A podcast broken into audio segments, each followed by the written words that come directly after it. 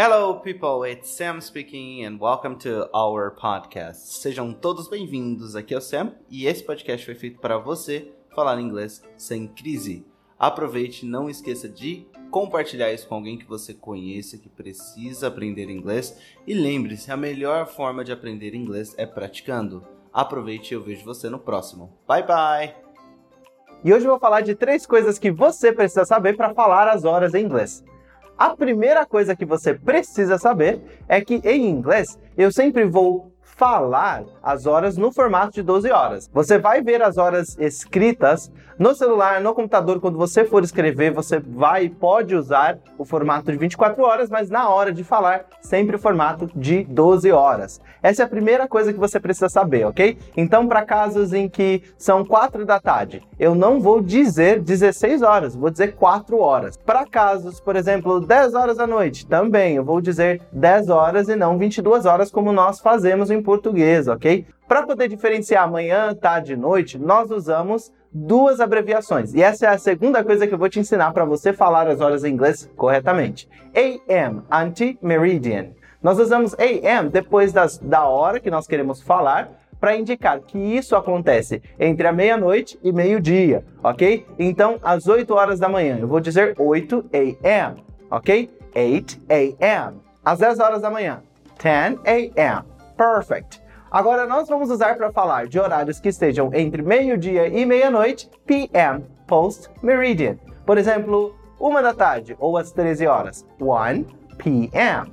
1 PM. Às 9 horas da noite, 9 PM, ok? Very good. Agora que nós falamos sobre o formato que eu vou usar para falar as horas em inglês e também vimos a diferença entre AM e PM, a forma com que eu expresso manhã, tarde e noite em inglês, vamos para uma parte muito importante e o terceiro ponto dessa aula, que é a preposição que eu vou usar. Em português nós falamos eu trabalho às 7 da manhã. Em inglês nós vamos usar a preposição at para poder conectar a ação, ok? Ou o que você precisa dizer com as horas, ok? Então vamos ver um exemplo. I study at 7 a.m.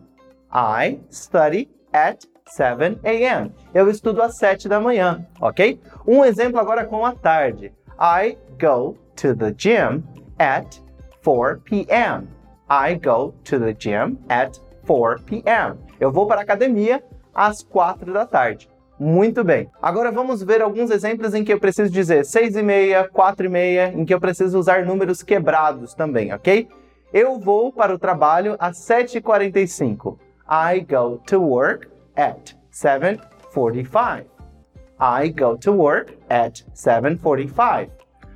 Um outro exemplo, eu saio do trabalho às 5h35. I leave work at 5:35. Muito bem. Agora que você viu como eu falo números picados, vamos ver agora quando eu quero enfatizar o número cheio. Por exemplo, às 9 da manhã, o número é cheio, ok? Às 9 em ponto, eu vou usar a seguinte palavra, o'clock, o'clock, depois das horas. Por exemplo, eu começo a estudar às 7 da manhã, ok? Às 7 da manhã em ponto. I start to study at 7 o'clock. I start to study at 7 o'clock. Muito bem. Agora vamos ver um exemplo usando o clock para tarde, ok? Eu faço a janta às 7 da noite. I prepare dinner at 7 o'clock. Agora que você já viu esses três pontos importantes, vamos aprender a responder aquela grande pergunta: What time is it? What time is it? Que horas são? Nós vamos usar para responder essa pergunta sempre a seguinte estrutura: It is, it is. E eu vou usar o it aqui porque em inglês nós não vamos ter sujeito oculto. Nós sempre precisamos deixar o sujeito bem evidenciado, ok? Essa é uma regra muito simples e que você vai aplicar o tempo todo em inglês, sem precisar do sujeito. It is, ok? Para falar as horas, responder a pergunta What time is it? Eu vou dizer It is e a hora. What time is it? It is 6 p.m. What time is it? It is 6 p.m. Posso usar o o'clock aqui se eu quiser deixar um pouco mais claro que, ó, é 6 horas. It is 6 o'clock. It is 6 o'clock. Vamos ver mais um exemplo agora com o'clock. It is 4 o'clock.